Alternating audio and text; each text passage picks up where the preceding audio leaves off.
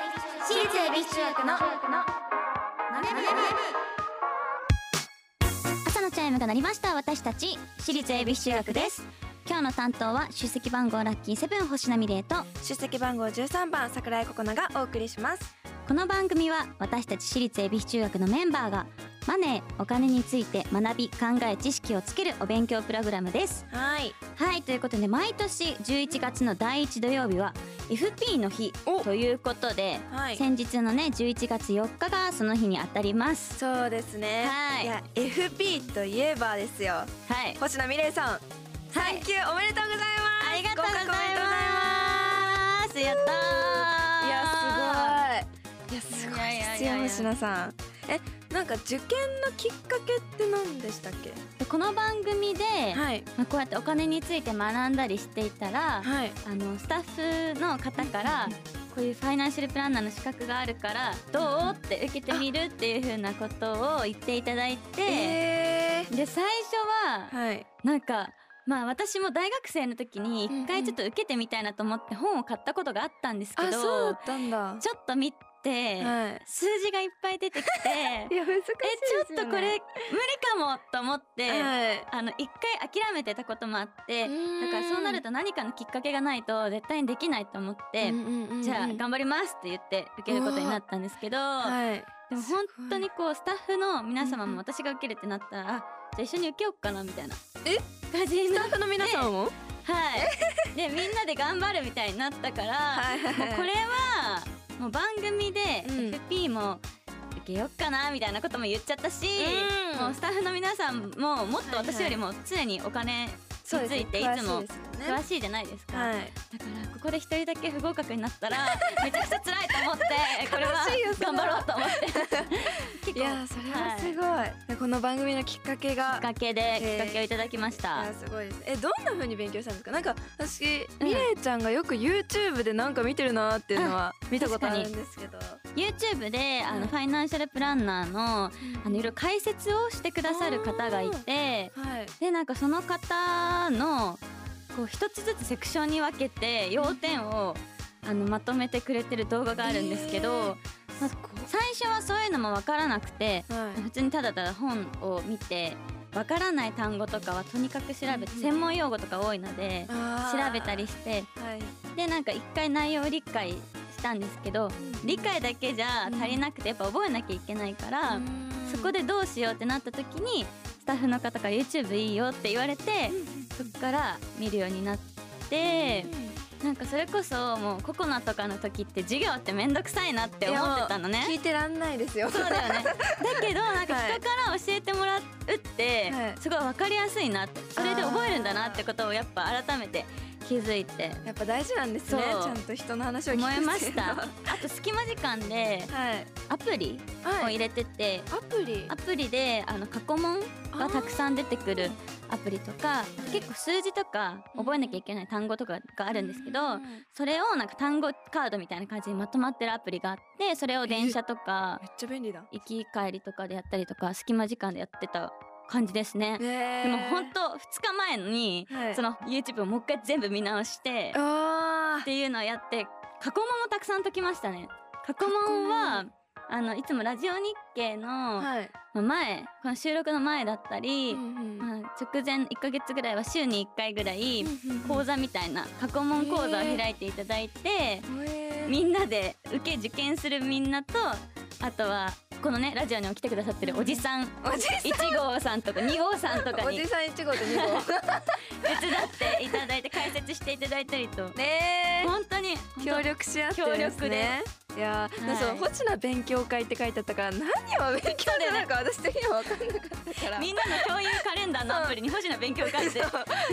何を勉強するんだファミレちゃんってなったけどい やおめでとうございま本当に皆すさんのおかげですありがとうございますやややえなんか当日、うんその受ける当日の時はやっぱ緊張とかしました朝は緊張しましたね朝もうずっともうそれこそその前の日も過去問 YouTube 見たりとかうんずっと解い解きながら行ったりとかしかもそれが出たんですよその過去問 YouTube で見ててめっちゃそれがめちゃくちゃ嬉しくてでももうラッキー朝はその電車でみんな FP の方持ってるからうわそうですよねプレッシャーっていうかやばいですね緊し張か感やもばい私のこうのんビジュアルっていうか、えー、まピンクで すかあその時もその時はまあピンクじゃなかったんですけどい結構割とハイトーン で、なんかまあ言い方悪いですけど頭悪そうな見た目してて、 ま、周りの人はみんまあな頭すごい良さそうな人が多かったからそれにそれに緊張してました、はい、見た目に見た目が緊張しまいしたやでもね無事に受かってはい無事に合格しましたありがとうございます本いやす当ごいにありがとうございます本当にすごいどうですかココナも受けてみますかいやえー、 えー、だけどでもちょっとだけ興味はあるっちゃありますね、でもなんかさすごいかけ離れた勉強っていうか生活とかけ離れたものっていう風に思ってたけど、はいもうめちゃくちゃ身近なあばかりで、確かにそれこそ税金とかさ、うんうんめまあ大人になるにつれてさそういうのが分かってきたりとか、確かにあと年金とかあーだいぶ将来のことについ終て身保険とかそういうのを、あのテレビとかで聞くと、はいあこれかみたいな、え風になったりとかー、。すごいちょっと知識がそう確かそうにそう得られ意る外んですねと身近だったからすごくえー勉強になるなと思いました確かに受けてみたいですね、うんうん勉強とかの時間に余裕ができたらはいいいと思います。ぜひはい、ということで毎回お題を決めて予習メンバーが先生となって勉強していきます。本日のテーマは FP のすすめ、うんそしてこのマネ部でお金を勉強していつかは自分たちで事業計画まで立てられるようになりましょうはい番組ではメッセージをお待ちしていますメンバーと一緒に学びたいお金にまつわる疑問質問をお待ちしていますラジオ日経エビチューマネブホームページメッセージフォームからまた、えー SNS ハッシュタグエビチューマネブでお待ちしていますそれでは私立恵比寿中学のマネ部今日も始めていきましょうココナ修行の挨拶お願いします起立気をつけレ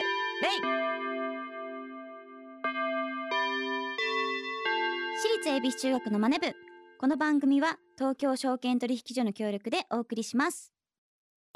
アリとキリギリス諸君海が綺麗だなおやキリギリス君じゃないかアリ課長ご無沙汰しております課長はやめてくれよもう僕は引退したんだからだが現役時代から資産形成を続けていたので日々の暮らしに不自由はしていないんです私もファイヤーしたつもりでしたが今は起業の道を選び社員たちと一緒に上場を目指して頑張ってますお互い頑張ってきたんだねなんだあれは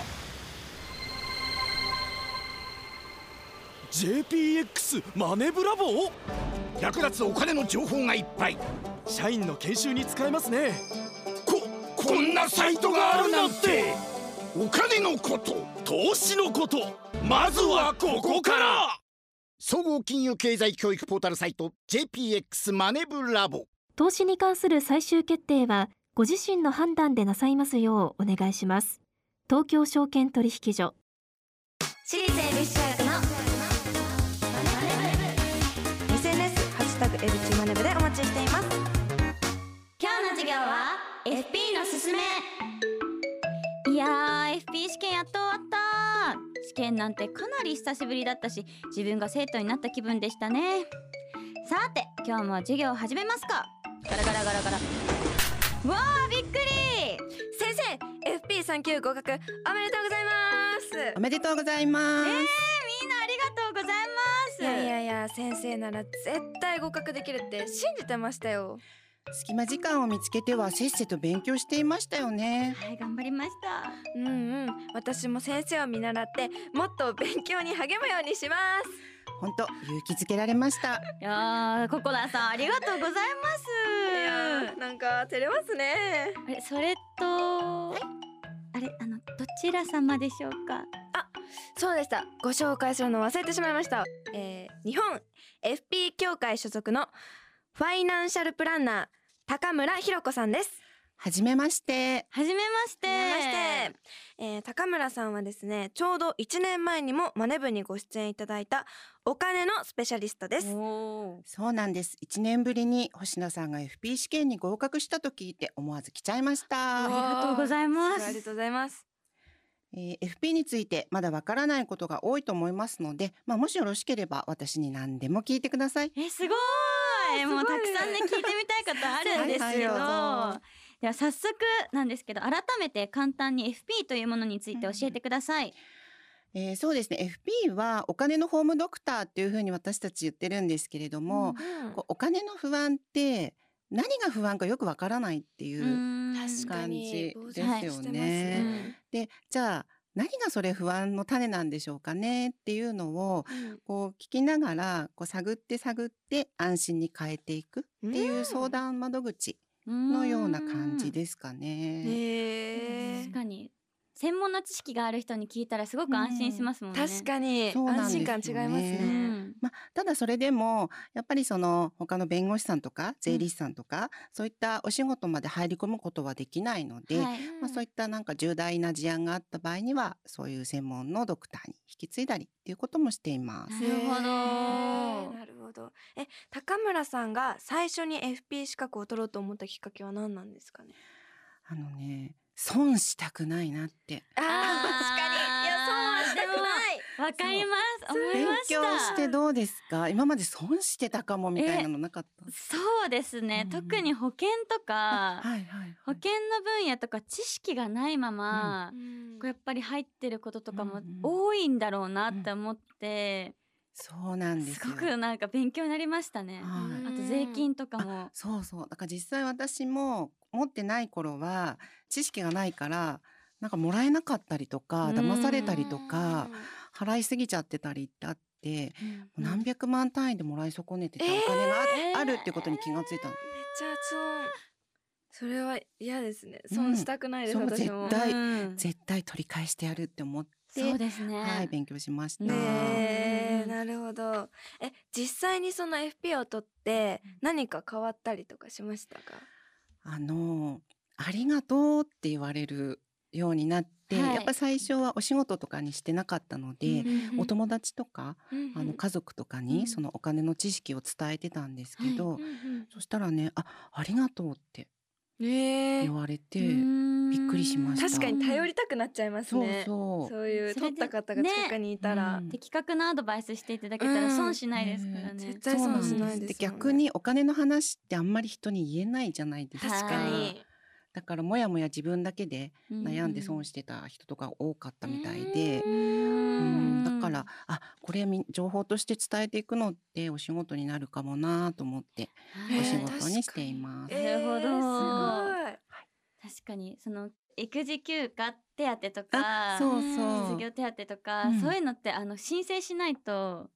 そうなんで買すえなかっ。よたりとか。で、ええどうせうちの会社ではダメだろうって我慢しちゃったりとかっていうこともあるんですけど、もう権利なので、はい主張していいことはきちんと主張するううんんっていうアドバイスをしています。なすごいるほど。えーためになりますね。ねえなんか次あまあもうちょっと勉強を頑張って2級も受験してみたいなっていう気持ちがあるんですけど、はいはいうんやっうんぱり3級と2級の違いってうんうんいろいろあると思うんですけど、やっぱはいはい難しいですよね、2級の方がはるかに。あ、産級よりは難しい。難難しいんですけど、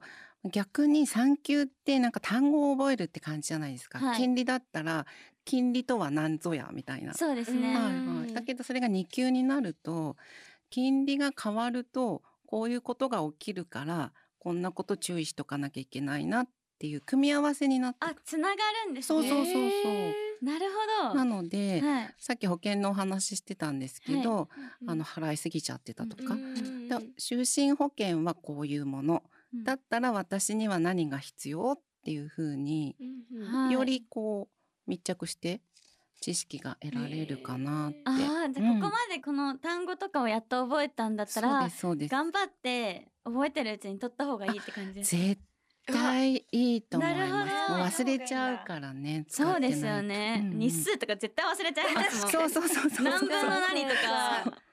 そう電卓の叩き方もね忘れちゃうから。あーそうですねなんかもうそれこそもう多分3級実技とかやっぱりレベルが違うと思うんですけどそう2級と3級だと。でも3級ってこう、まあ、それこそ内容を理解して、あこの公式はここに当てはめるんだみたいな感じではいはでいきてたりするところとかあったと思うんですけど、特に福利とかのやつとかは、はいはいそんなになんか年数も多くないから、うん確認でそのえもう1.02だったら1.02を1個ずつかけれてたんですね、あはいそはいはのい試験とかでも。うんうんだけどやっぱ2級になるとうんもっと年数とかも増えていきますよね。そうですね乗算の数が増えていったりするので、はいあの私は試験の前に自分が持っている電卓のメーカーうのん乗算の短縮機能をこう覚えるために練習ああ、うんそうなんしだ。たりしました。えおすすめ電卓とかありますか？まあ、メーカーで、はい。私が持っているのはカシオの電卓なんですけど一回使ったらねメーカー変えない方がいいと思うその乗算の機能結が、構違いますそようね。微妙。にやり方違ってきちゃうのうでんうんうんはいはいそれは同じのでなるほど。私もなんかたまたま歌詞を買ってたので、はいはいはい じゃあもうそれで、はいめちゃく。ちゃ歌詞を使いたいと思いうんます。えー、すごいみえちゃんがもし2級取ったらなんかやってほしいですお話会みたいなそうだかもらん FP の日毎年あるじゃないですか、はもうぜひぜひね FP の日にはい。講師としてギャルギャル産わ休の内容でしか教えら若れいないです。若い人の集客がねなかなか難しいんで、はい。もうぜひ低学年メンバー全員行きますのみでんなで本当に、はい でもなんか確かにあの自分たまにこう、うん低学年のはいメンバーの子とかが宿題とか持ってて、でみんなで一緒にやったりとかね ねねそうみれちゃんが結構教えてくれるんですよいろいろと今度 FP をみんなで教えよそううかな。そうぜひぜひでもなんかこう先生のよね私自身も本すごく難しいなと思ってたんですけど、うんやっぱそうやって解説してくださる方のちょっと冗談交じりの話だったりとか、うんなんかそれこそバリューって出てきたら、うんほらトップバリューがあるでしょみたいなあートップバリューって安いでしょそうそうだからこれは安いってことだよとか、そういう知識で、うんうんなんか普段の知識と一緒に結びつけて教えていただくとすごうく分かりやすかったので、いつか自分もそういうのなんか発信とかできたらいいなってもう絶。対に思いますあの今高校の家庭科ではいライフプラン、うんライフプランっていうのが家庭科の中に入ってきあて、りますねそのライフプランに沿った資産形成をしていきましょうはいはいっていうのが授業になってるんで、うんまあ、そういうとこでもすすごい先生できると思う。あ本当ですか。じゃもあちょっと2級取っていつかなんかそういう発信だったり、あ、はい。若い方にもっとお金について興味を持っていただける何かになれたらいいなと思います。うんぜひぜひちょっとマネージャーさんに来年のスケジュールを書いて もらって。で今あの2級の、えっとお話しさせてはいもらったんですけれども、あの2級 FP 技能検定に合格した後に、えー日本 FP 協会の AFP 研修っていうのを受けていただくと、はい。協会の AFP として認定もされます。なんかちょっとかっこよくないですか AFP AFP とはどういうおしなんか内容的にはどういうものなんですか。内容的にはその2級の技能検定が受かった後に、えー、とライフプランを作成する、実際に作成するようえーな研修を、すごい、受けるのすごいですねキャッシュフローとかやえやったでしょはいやりました。はい実際にある方のキャッシュフロー表とかを作る研修をキャッシュフ受ける。とは何ですかえっ、とねお金生まれうあお金のあじゃあ星名さんあに説明してもらおうか星な名。さん合ってるかなお願いしわますかんないですけどまあなんかそのご家庭だったりうんうのんそのお金のまあどれだけまあ収入があって支出があるかとかいうそういうそれでトータルでなんかこの年はいくらじゃあなんかこの貯金額はいくらだよとかうんでうんうんそれになんかその福利って番組で何回か出てきてるけどじゃあ1年ずつこれ今度じゃあ2%ずつ増えますって言ったらそのじゃあこの年はこれぐらい増えて次の年は支出と収入と合わせてこれぐらい増ええてーみたいなそういう表をはい実際あってそれでうんそれまだ私は計算問題をしてるだけなんだけどそれををなんか作って多分そのご家庭に合わせたそういう次のじゃあこういうプランがいいんじゃないですかっていうお金についての知識の元になる表を作れるっていう。えー、そうそうそう合ってますかね合ってます。えすごい大正てかわかりやすい解そうピあもう大正 解です。そのキなるほどャッシュフローを作ることで、今今時点ではちょっと金プラスだけれども、じゃあ5年後10年後にお家を買ったりとか、あの子供さんが大学行ったりとかした時もはい本当にプラスのままでいけるのかなっていうのがもう数字で見れる。えーっていうのがキャッシュフロなー。あそれをねすごい実際に作ってもらうんですよ。楽し楽しそそううでしょ。はいでちょっとあごのいあ10年後このご家族は貯金がなくなっちゃうなっていうのが見えてきたら、じゃあどういう対策をしましょうかっていうのをこう考えながら、あの研修を受けてもらう。じそれやりたいです、 FP ね取れそう めっちゃかっこいいですねでもそかっれこいい。かっこいいですよミレイさん、本当ですかえー、ちょっとは欲しい、い。一応バッジありますかね。えバッチバッチが欲しいです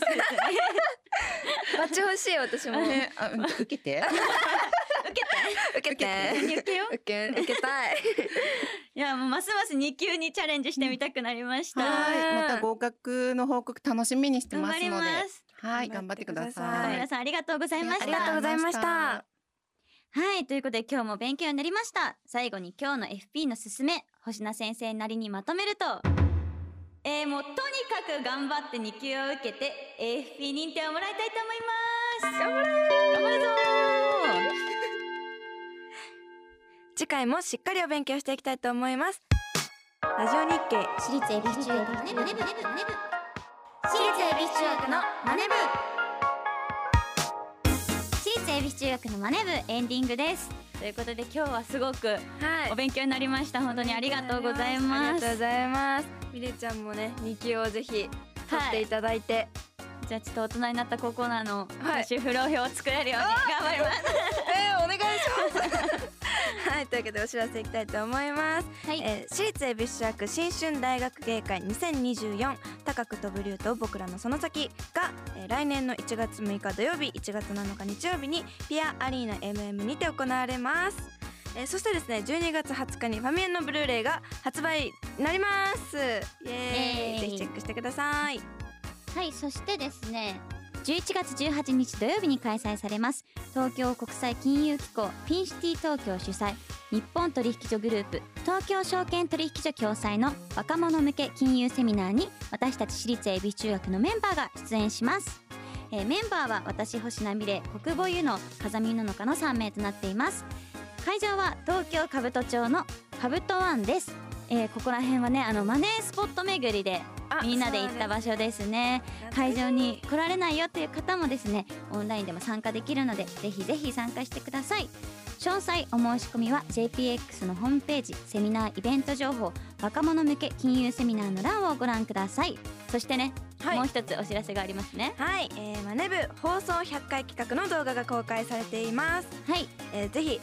JPX マネブラボポータルサイトをご覧くださいここでねあのマネースポット巡りの場所も見れるのでぜひぜそうですひねご覧ください、ください私星名美玲から一つお知らせがありますはいえー明日の11月7日23時59分までですね私の、えープロデュースしているアパレルブランドミレリーズの初のセットアップの